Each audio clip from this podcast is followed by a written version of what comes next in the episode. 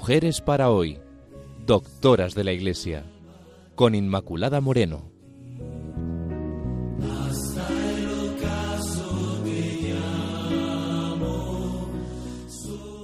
Queridos amigos de Radio María, bienvenidos al programa Mujeres para hoy, doctoras de la Iglesia.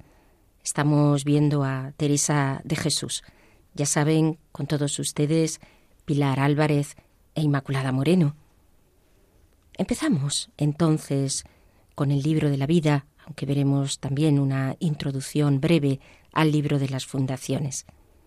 El libro de la vida fue un trabajo que en realidad Teresa dice que le costó escribir. Estas son sus palabras.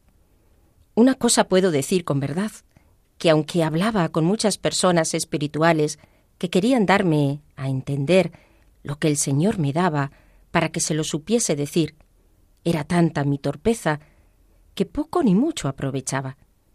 Entonces no me sabía entender como ahora para saberlo decir, que después me lo ha dado Dios, que sepa entender y decir las mercedes que Su Majestad me hace. Y era menester, y declararé lo que era. Así explica ella esa primera dificultad que pensaba tenía de no poder explicar lo inefable que Dios poco a poco le iba dando y después de una manera irruptiva. Pero sí, realmente Dios a ella le da esa gracia de decir y entender y la capacita. Así lo vemos en el libro de la vida. Dice, una merced es dar al Señor la, la merced y otra es entender qué merced es y qué gracia otra es saber decirla. Como vemos aquí, Teresa de Jesús explica que una cosa es que Dios te dé una gracia y otra cosa es saber explicarla. Y ese saber explicarla implica, desde luego, también una gracia mayor. Pluma en mano, constata que no es ella quien escribe, sino que realmente es Dios quien la impulsa a escribir esas páginas. Unas páginas que impactaron por el gran dramatismo espiritual sus examinadores quedaron realmente sobrecogidos. Los maestros, sin deponer ahí la toga como jueces de aquello que estaban leyendo, en realidad debieron de sentirse más bien discípulos. Vuelven otra vez a mandarla que escriba por segunda vez. El libro tenía ese, ese anhelo, ese anhelo de Dios, y ella vuelve a leer, a repasar aquellas páginas, para adentrarse más aún en lo que el Espíritu quería decir a través de ella.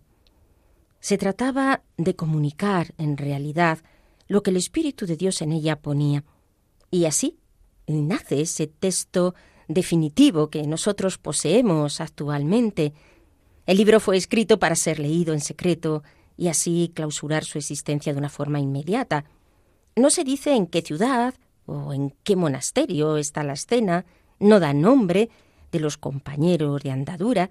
Ella dice simplemente, bueno, que es una mujercilla ruin y, flaca, y aún hay un intento inicial también de pasar por el anonimato, que en realidad pues no va, no va a cuajar. Con el andar del tiempo, la noticia del libro va poco a poco trascendiendo. Así de esta manera es como el libro de la vida constituye el primero que escribe Santa Teresa de Jesús. Es probablemente el más espontáneo, el más fresco, refleja de una forma muy fiel su personalidad, su experiencia humana y sobrenatural. Es una biografía tanto interna como externa, que está describiendo acontecimientos mundanos, pero a la vez nos relata sus experiencias espirituales y nos enseña a orar. Es un libro que te atrae desde el primer momento en el que empiezas a leerlo. Y así su relato se convierte en una verdadera oración. Vamos a ver entonces la estructura de este maravilloso libro de Teresa de Jesús, de los capítulos 1 al 10, que son de carácter biográfico, en el sentido convencional. Le siguen también del 11 al 22, que son un pequeño tratado de oración, del 32 al 36, donde nos describe la primera fundación del convento de San José de Ávila. Ella siempre escribe por obediencia, no por gusto, y considera incompleto el relato en el que le pide que excluya sus faltas.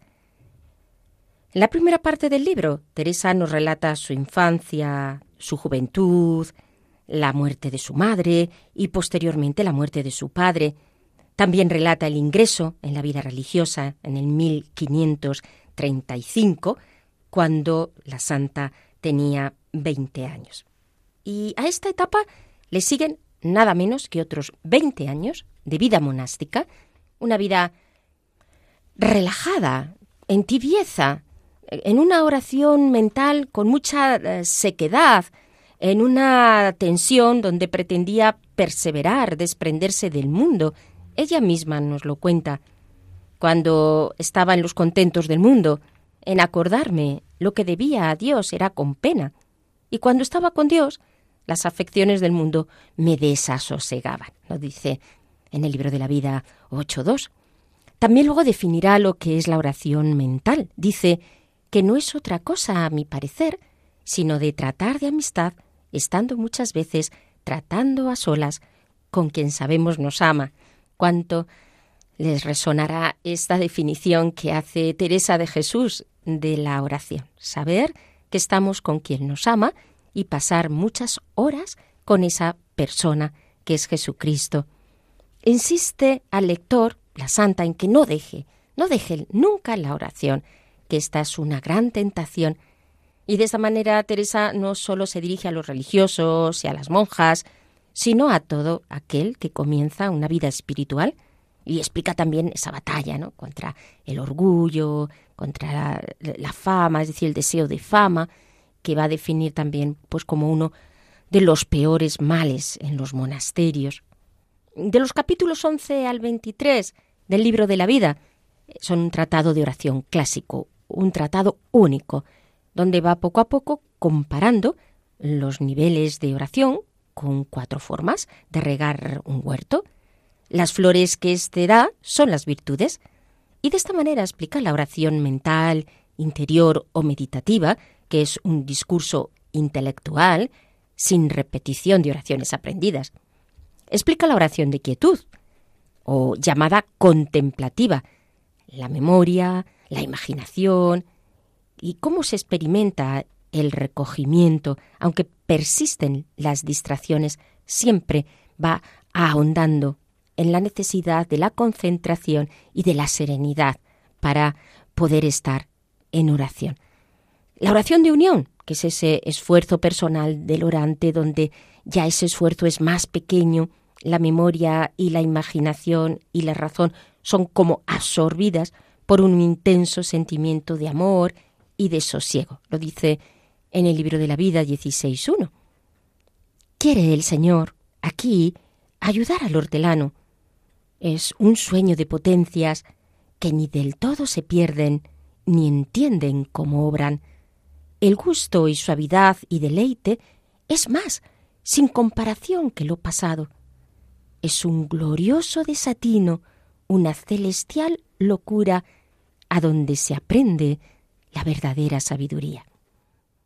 También va a explicar el éxtasis o lo que es el arrobamiento, llama continuamente a la humildad, a la perseverancia, describe la gracia de la transverberación en el capítulo 32, también explica una espantosa visión, nada menos del infierno. Y al final, Santa Teresa escribe una carta remitiendo su libro a sus superiores, el libro fue muy estudiado hasta incluso por la Inquisición. El padre Domingo Báñez escribía en 1575 Solo una cosa hay en este libro en que poder reparar, y con razón, basta examinarla muy bien, y es que tiene muchas revelaciones y visiones, las cuales siempre son mucho de temer, especialmente en mujeres, que son más fáciles en creer que son de Dios. En fin, resumiendo, en la primera comienza contando el entorno de su vida, en la primera parte, y su oración en el hogar, los altibajos que sufre y que enmarcan su oración, el abandono de esta, la recuperación de lo que era esa vida de piedad de cuando era niña, su familia, las lecturas, su vocación, la enfermedad, la historia de sus infidelidades, que cree incompatible con poder recibir gracias místicas. Después, en el capítulo 10, hace el empalme y va a anticipar una clave de lectura con los grados de oración, con el símil del jardín y del riego, que esos son grados autobiográficos. Y en el capítulo 16 son sus grados de oración. Interpola así pues el capítulo 22, también muy interesante sobre la humanidad de Cristo. La sección tercera la van a constituir los capítulos del 23 al 31. Dios con ella entra en esa presencia y en Dios escucha, ve, no entiende, porque el misterio de Dios, lógicamente, la deja superada. El primero va a centrar su afectividad que está muy dispersa y luego Dios quiere desengancharla de todo lo humano, incluso de las teorías. Y en la cuarta parte explica cuándo recibe la orden de fundar. Había ya cuarenta monjas que la rodeaban y que la seguían en sus gracias místicas.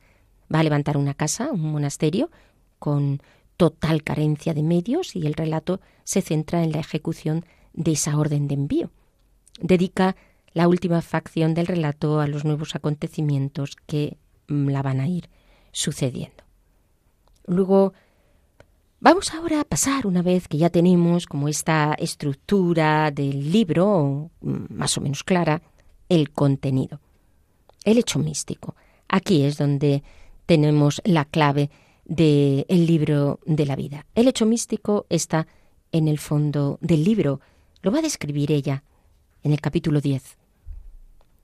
Tenía yo algunas veces aunque con mucha brevedad pasaba, comienzo de lo que ahora diré, acaecíame en esta representación que hacía de ponerme cabe Cristo, o aun algunas veces leyendo, venirme a deshora un sentimiento de la presencia de Dios que en ninguna manera podía dudar que estaba dentro de mí, o yo toda engolfada en él.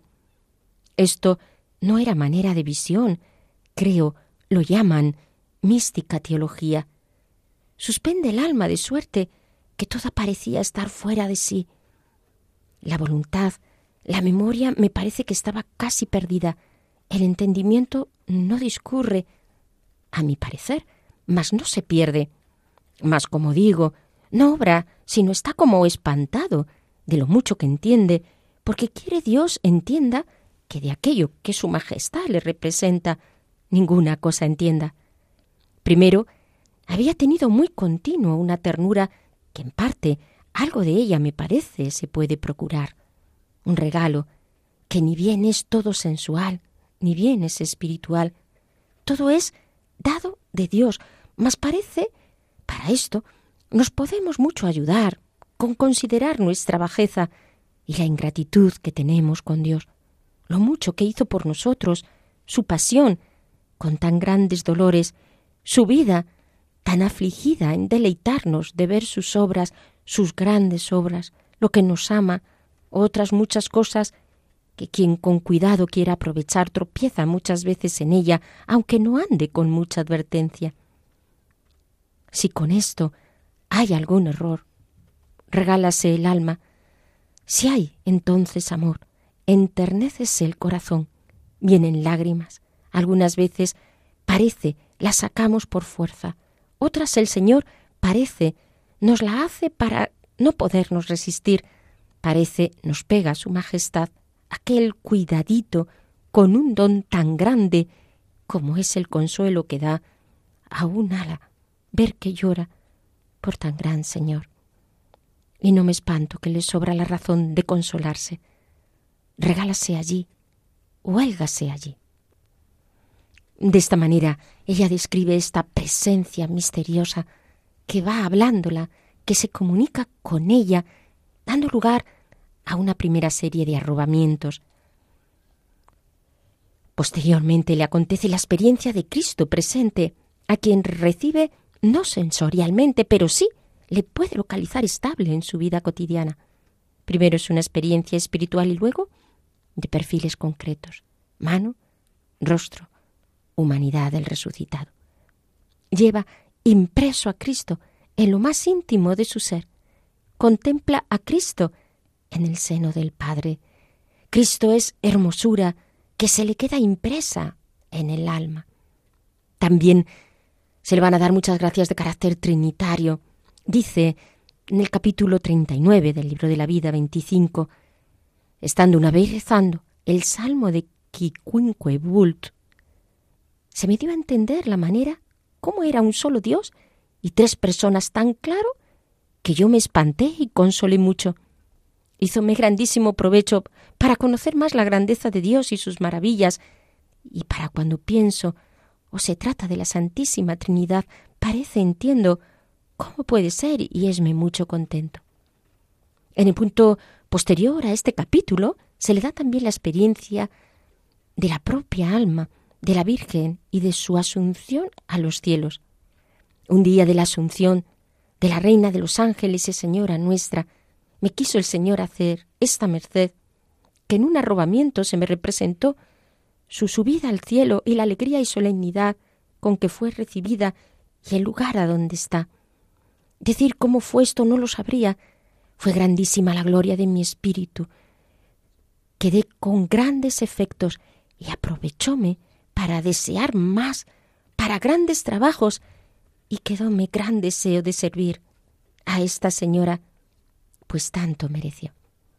En fin, todo esto, como vemos, queridos amigos, parece culminar en la verdad de Dios, fuente y cima de todas las verdades, y en el amor de todos los amores, y cómo estas experiencias la van a llevar a un intenso apostolado, porque no la aíslan, sino que la llevan a entender que entre los pucheros anda el Señor. Le hacen perder el miedo a la muerte, que ella reconoce, temía mucho a la muerte y se siente colmada en todos sus deseos. Dice en el libro de la vida 40-20, en más tendría que se aprovechase un tantito un alma que todo lo que de mí se puede decir, que después que estoy aquí ha ido el Señor servido, que todos mis deseos paren en esto y ha me dado una especie de sueño en la vida que casi siempre me parece estoy soñando lo que veo.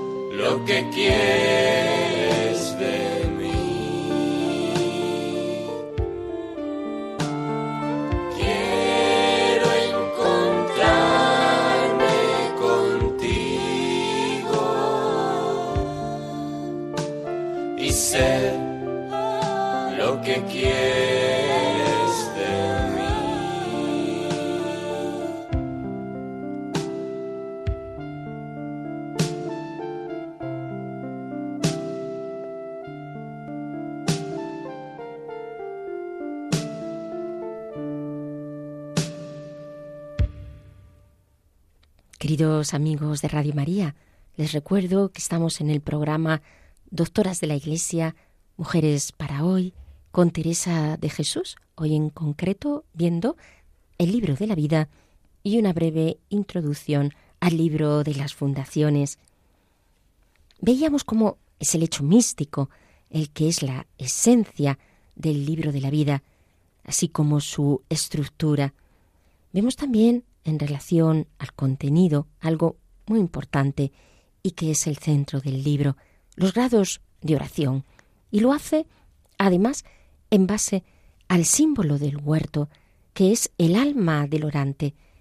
El agua es la vida o la gracia, la oración, las flores y claveles, el riego son el aroma del bien que impregna la vida del orante los frutos, las virtudes, el hortelano, que es el responsable del huerto y del riego, encargado de arrancar las malas hierbas, de distribuir los frutos, y bueno, finalmente tenemos como es Jesús el dueño absoluto del huerto y es el, el hortelano quien va dando ese riego y quien va dando aroma a las flores y quien va dando lugar a los frutos del vergel. Hay cuatro maneras de regar. Pozo, noria, arroyo y lluvia del cielo, que corresponde a los cuatro grados de oración. Meditación, oración de quietud, sueño de las potencias y unión. A cargo del primero, la oración ascética y el resto sería ya dentro de la oración mística. Así dice la santa en el capítulo 11, 7. Pues veamos ahora de la manera que se puede regar para que entendamos lo que hemos de hacer y el trabajo que nos ha de costar, si es mayor que la ganancia o hasta qué tanto tiempo se ha de tener. Paréceme a mí que se puede regar de cuatro maneras, o con sacar el agua de un pozo, que es a nuestro gran trabajo, o con la noria y arcaduces que se saca con un torno. Yo lo he sacado algunas veces, es a menos trabajo que esto otro, y sácase más agua o de un río o arroyo, esto se riega muy mejor, que queda más harta la tierra de agua y no se menester regar tan a menudo, y es menos trabajo mucho del hortelano, con llover mucho, que lo riega el Señor, sin trabajo ninguno nuestro, y es, sin comparación, mejor que todo lo que queda dicho. El grado primero es la oración del principiante o la meditación, ya sabemos esta que se realiza desde el afecto, eh, recordar, imaginar la pasión del Señor. Se debe de perseverar en este tipo de oración, enamorarse de nuestro Señor Jesús, especialmente de su humanidad. Y ella no es partidaria del vacío mental. Así nos dice en el libro de la vida 11.13.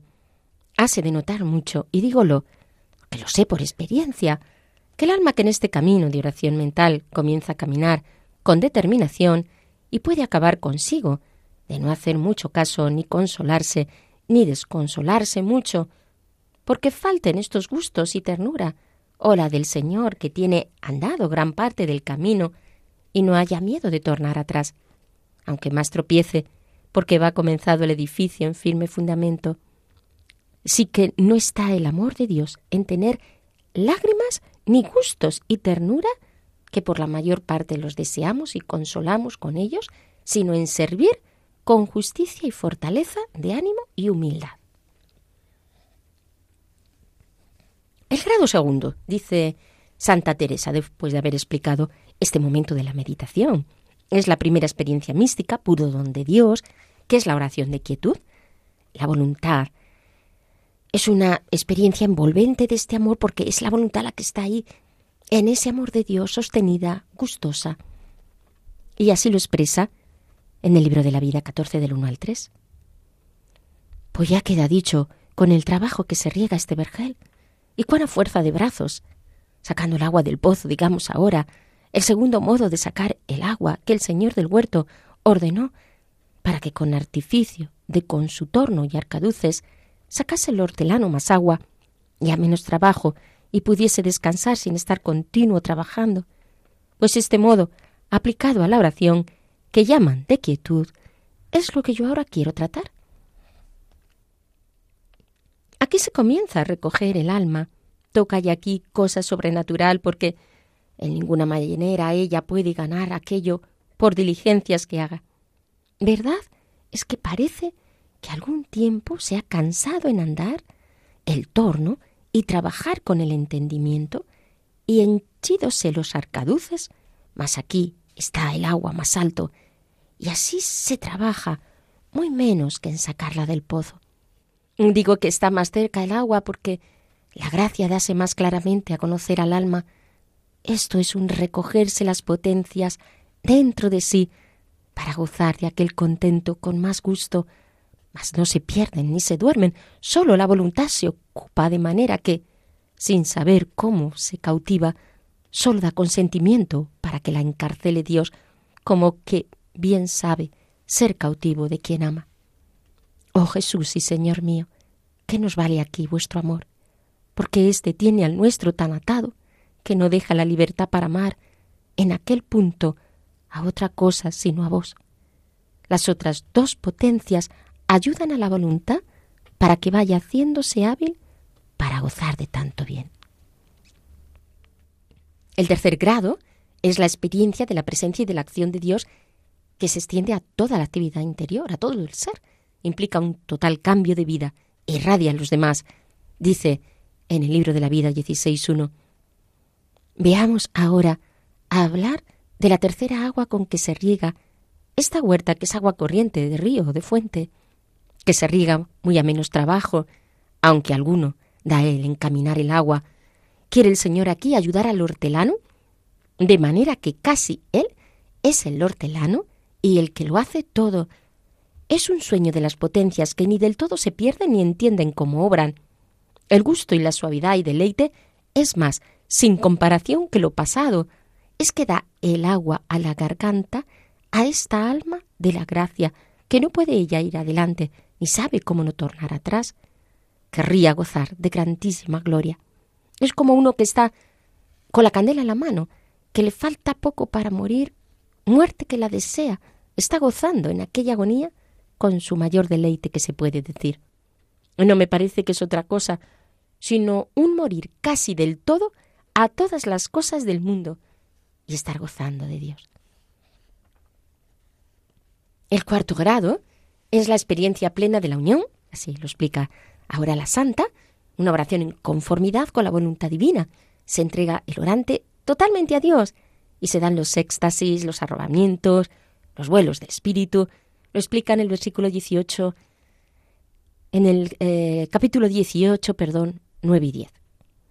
Ahora, hablando de esta agua que viene del cielo, para con su abundancia henchir y hartar todo este huerto de agua, si nunca dejara cuando lo hubiera menester de darlo el Señor, ya se ve que descanso tuviera el hortelano, y a no haber invierno, sino ser siempre el tiempo templado, nunca faltaran flores y frutas, ya se ve que deleite tuviera, mas mientras vivimos es imposible, siempre ha de haber cuidado de cuando faltare la una agua procurar la otra. Esta del cielo viene muchas veces cuanto más descuidado está el hortelano. ¿Verdad? es que a los principios casi siempre es después de larga oración mental que de un grado en otro viene el Señor a tomar esta avecita y ponerla en el nido para que descanse. Como la ha visto volar mucho rato, procurado, con el entendimiento y voluntad y con todas sus fuerzas, buscar a Dios y contentarle, quiera dar el premio aún en esta vida. Y qué gran premio, que basta un momento para quedar pagados todos los trabajos que en ella puede haber. Estando así el alma buscando a Dios siente, con un deleite grandísimo y suave, casi desfallecer toda una manera de desmayo, que le va faltando el huelgo y todas las fuerzas corporales, de manera que si no es con mucha pena, no puede aún menear las manos, los ojos se le cierran sin querer cerrar, o si los tiene abiertos, no ve casi nada, ni si lee acierta a decir letra, ni casi atina a conocerla bien. Ve que los tiene abiertos, y sin embargo, no hay letra más como el entendimiento. No lo sabe leer aunque quiera, oye más, no entiende lo que oye. Así que los sentidos no se aprovecha nada si no es para no lo acabar de dejar a su placer y así antes la daña. Y vemos también cómo dice que el Señor la dio estas palabras.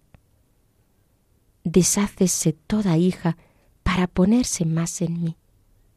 Ya no es ella la que vive, sino yo. Como no puede comprender lo que entiende, es no entender entendiendo.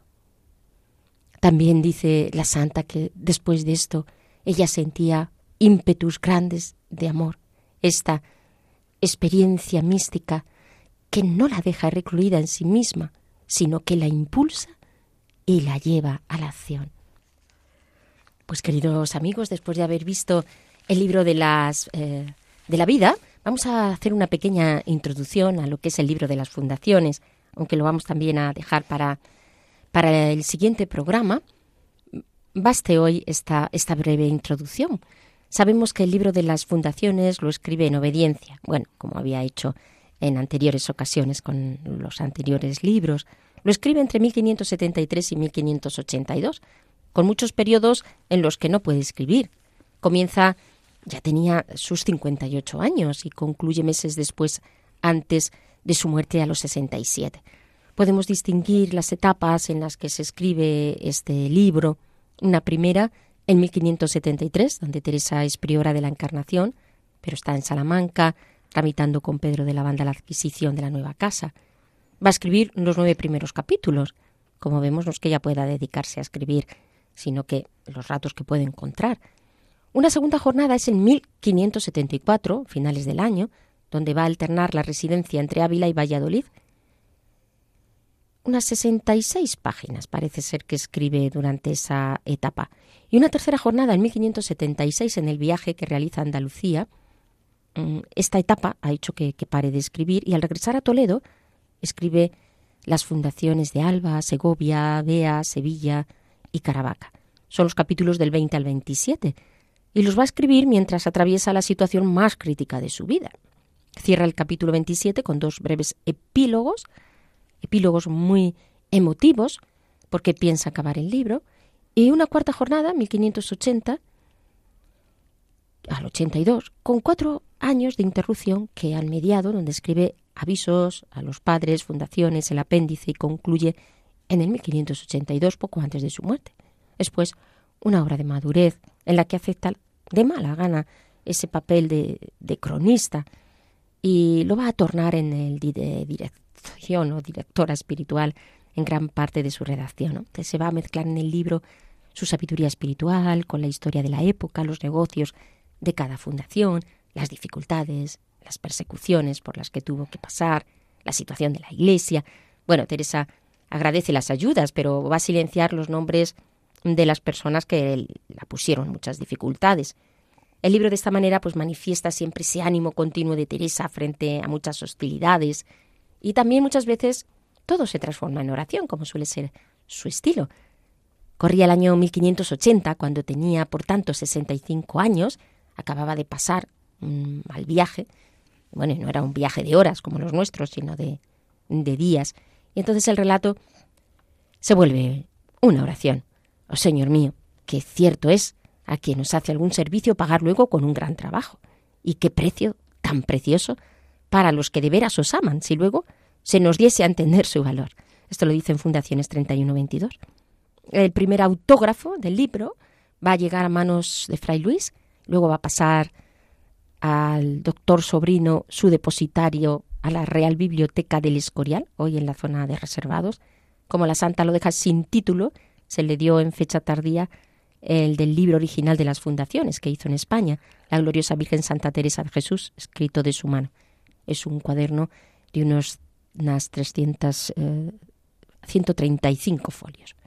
La primera iniciativa para escribir este libro pues es casi sobrenatural y lo tenemos en su relación 9, que escribiese la fundación de estas casas. Y así Teresa empieza pues a contarnos sus aventuras y sus desventuras como fundadora, consiguiendo pues una narración, como ya sabemos, súper entretenida, donde pues no nos van a faltar los golpes de, de humor que del cual tampoco carecía la santa, porque ella también le echaba mucho sentido del humor a todas esas aventuras.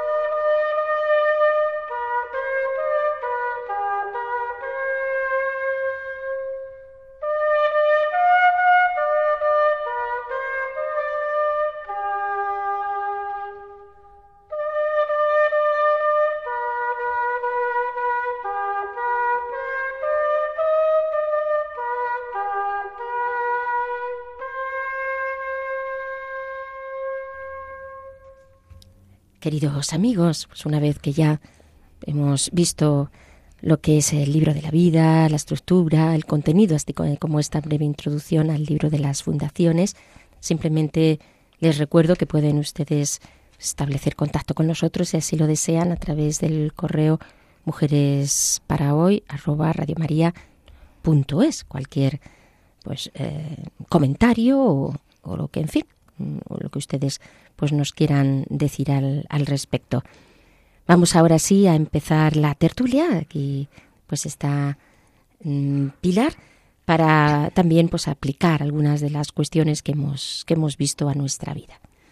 Pilar, ¿qué te ha parecido todo este relato del libro de la vida? Tú me decías al principio de que, Inmaculada, hoy tenemos un programa especialmente interesante, ¿verdad? Pues sí, la verdad que uno se queda anonadado cuando cuando oye este relato que hemos escuchado de, del libro de la vida, de la vida de, de esta gran santa.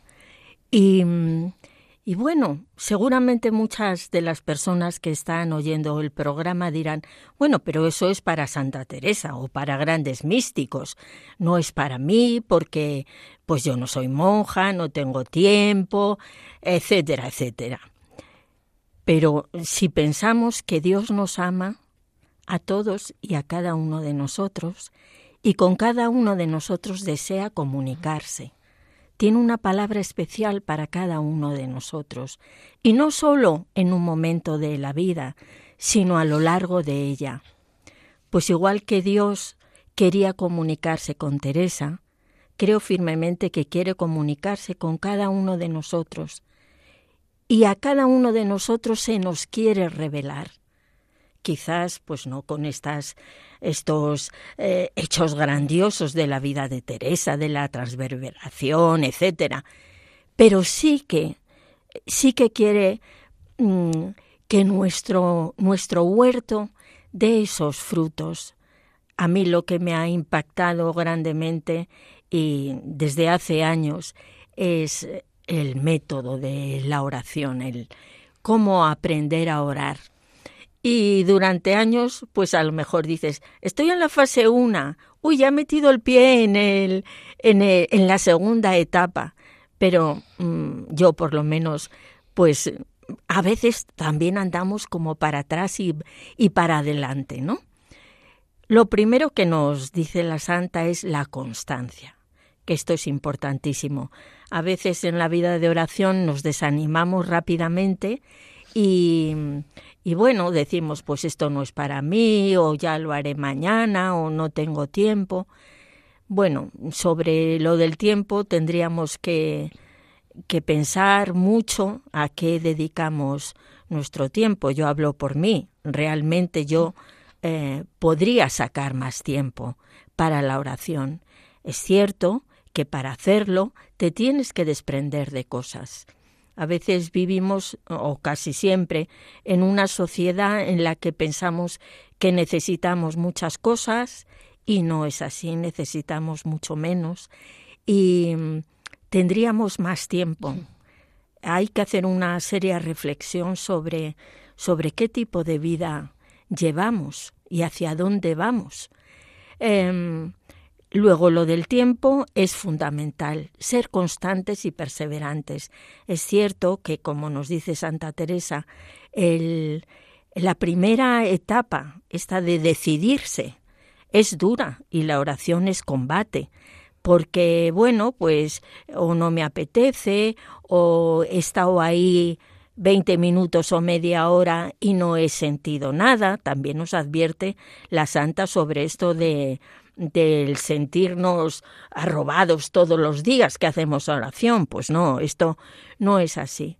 Y luego hay otra cosa que yo veo que contra la que nos previene Santa Teresa y que yo creo que es un poquito mm, pecado de la época, que es eh, esto del vacío mental.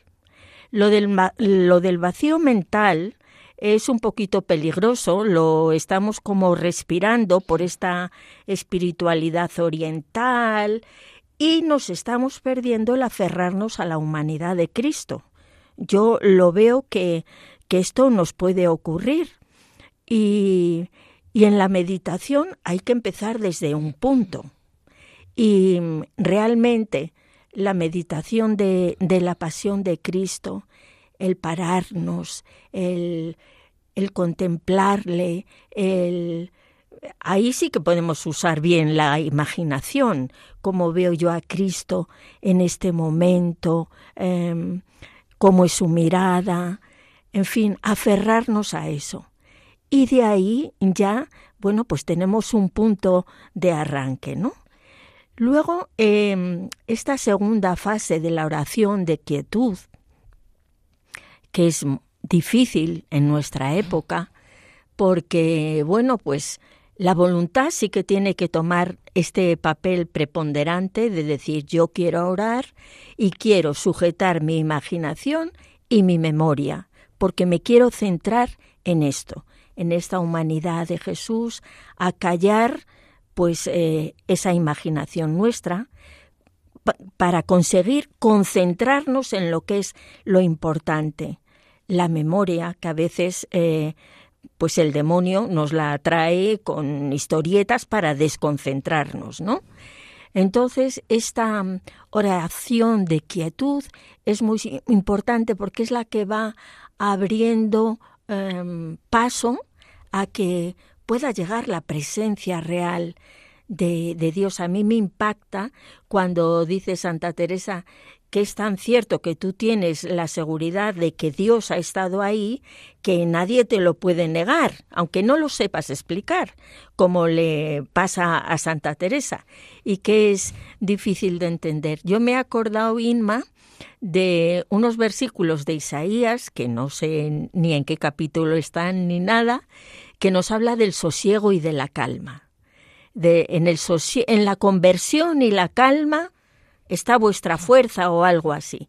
Y, y realmente, pues esta, esta, segunda etapa es eh, muy importante y no pasamos, no podemos pasar a la tercera si no pasamos por la segunda. Y, y en fin, eh, pues estas esta tercera etapa donde todo esto se intensifica y, aparece el Señor que nos llega, nos lleva a esa unión íntima, esa unión íntima. Uy, esto ya va siendo, ya va siendo cosa harto difícil, pero la Santa nos ayuda con el ejemplo de, de los riegos, del huerto, que en la primera fase es muy dificultoso y tenemos que estar ahí luchando, pero poco a poco el Señor nos lo va, nos lo va facilitando. Mm, realmente yo mm, tengo siempre el recuerdo de una tarde de verano que yo iba paseando cerca de un huerto, era la hora de la puesta del sol en el verano, y el hortelano acababa de regar la huerta por el sistema del tercero, del, del agua del río, que el hortelano lo único que tiene que hacer es reconducir el agua por esos canalitos que va luego tapando con la tierra para que pase por el otro lado. Y recuerdo el olor de aquel huerto, el olor de, de la tierra caliente que ha, que ha vivido todo su día, que ha vivido todo su esfuerzo y cómo exhala ese, ese perfume. Y yo siempre que recuerdo eso digo, es el buen olor de Cristo que nos, que nos habla la, la escritura. Y es el olor del huerto, que en realidad es el olor de nuestra tierra, donde está Jesús. El, es el olor del, del Señor en nosotros. Em, Bien, pues estas son cosas maravillosas. Luego, pues llegamos a la, a la cuarta fase, donde esa unión em, íntima, esponsal de matrimonio, que es esa, esa unión total, donde no cabe nada ni nadie más, que nos dice Santa Teresa, ¿verdad? Y bien, mm, pues queridos oyentes, yo lo que tengo que decir es que nos tenemos que animar, nos tenemos que animar, porque a veces uno pasa por, por un huerto o por un pomar y dice, mira qué tierra tan buena, qué, qué buena tierra, fíjate qué color tiene. Y de repente miras los frutos y dices, uff, pues son pequeños, están tocados. Y dice, claro, es que ha habido falta de riego. ¿Verdad? Entonces, eh, yo pienso que el Señor quiere hacer con cada uno de nosotros grandes cosas, no porque nosotros lo merezcamos, sino por el gran amor que nos tiene. Y pues entrar en esta vía de la oración, que es el respirar del alma, que es tratar de amor con alguien que sabemos que nos ama y donde al final pues no hacen falta las palabras, sino la mirada o sentir la presencia. Sí, efectivamente, Pilar, ahí por destacar alguna de las cosas que has comentado. Una de ellas, bueno, tenemos nuestras dificultades hoy en día para la oración. Y yo creo que una de las primeras dificultades es que no tenemos maestros de oración, es decir, personas que nos inicien en este camino, porque también se necesitan esas personas que en base a las dificultades, a nuestra forma de ser, pues nos vayan indicando cómo crecer aquí. Entonces, esto yo creo que es lo primero. Bueno, por eso tenemos aquí a Santa Teresa, porque quizá a veces no tenemos esas personas, pero sí están los santos que nos dejan, pues con toda esta sabiduría como es la santa, un camino de, oración, ¿no? Que es una manera pedagógica de expresar esa experiencia de Dios, que luego, claro, hay que ir también pues, aplicando a las características de la vida. En segundo lugar, yo creo que eh, Hoy en día lo que nos falta mucho, creo, como cristianos y que puede ser una dificultad, es entrar por este camino que implica un trabajo. O sea, implica un trabajo personal y ascético, primero, pues de meditar, de ser constante, como tú decías, ¿verdad? Y esto quizá no nos gusta que nos lo den todo hecho y que ya también por esta inmediatez a la que la sociedad nos está acostumbrando, se nos dé ya de forma inmediata esa experiencia de Dios sin tener que estar pasando pues por, por, horas de oración donde tengo que estar meditando, tengo que estar poniendo de mi parte.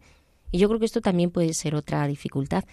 Y luego la falta de concentración, porque estamos muy dispersos. Toda la sociedad nos hace que estemos como muy, muy dispersos. Las redes sociales, el teléfono móvil que no, que no ni siquiera desconectamos en un solo momento del día.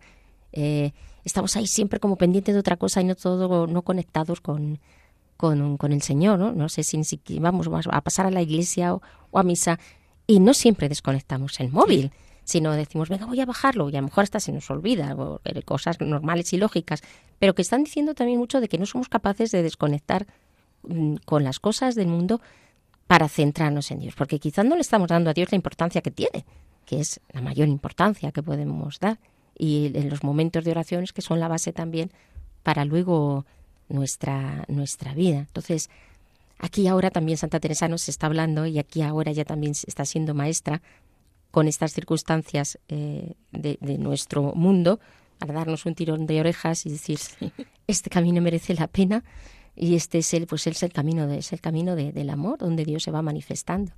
Y yo creo, Pilar, también que muchas personas en realidad son llevadas por este camino, por estas etapas que tú has ido describiendo y que hemos descrito también anteriormente con las palabras de la, de la santa, y sin embargo a veces, em, aunque no haya robamientos o no haya éxtasis, Dios las lleva por este camino que en realidad es tan sencillo como una etapa eh, más ascética y otra más sobrenatural, una etapa donde tenemos que poner nosotros más de nuestra parte y otra donde podemos estar mm, mirando a Dios, mirando a Cristo, sin ningún tipo ya de, de, de, apoyo, aunque sea, pues lógicamente siempre centrados, como tú bien decías, eh, en, esa, en esa humanidad de nuestro Señor.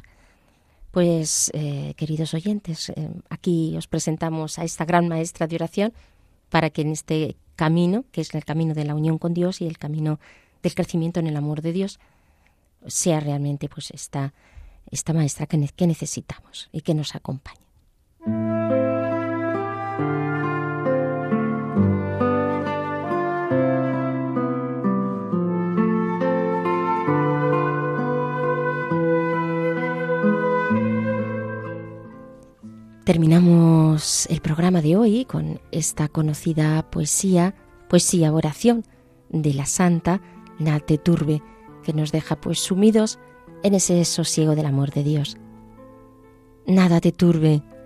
nada te espante, todo se pasa, Dios no se muda, la paciencia todo lo alcanza, quien a Dios tiene, nada le falta, solo Dios basta.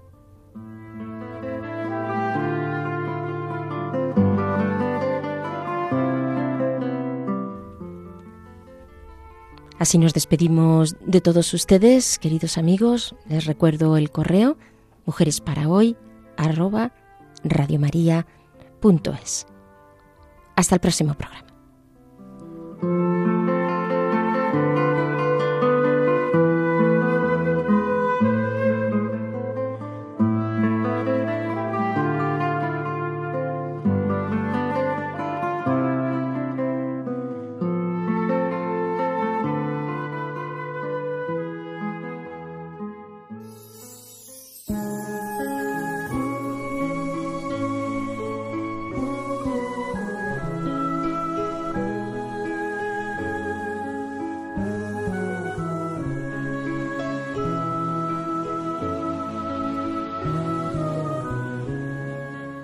Y así termina Mujeres para hoy, doctoras de la Iglesia, con Inmaculada Moreno.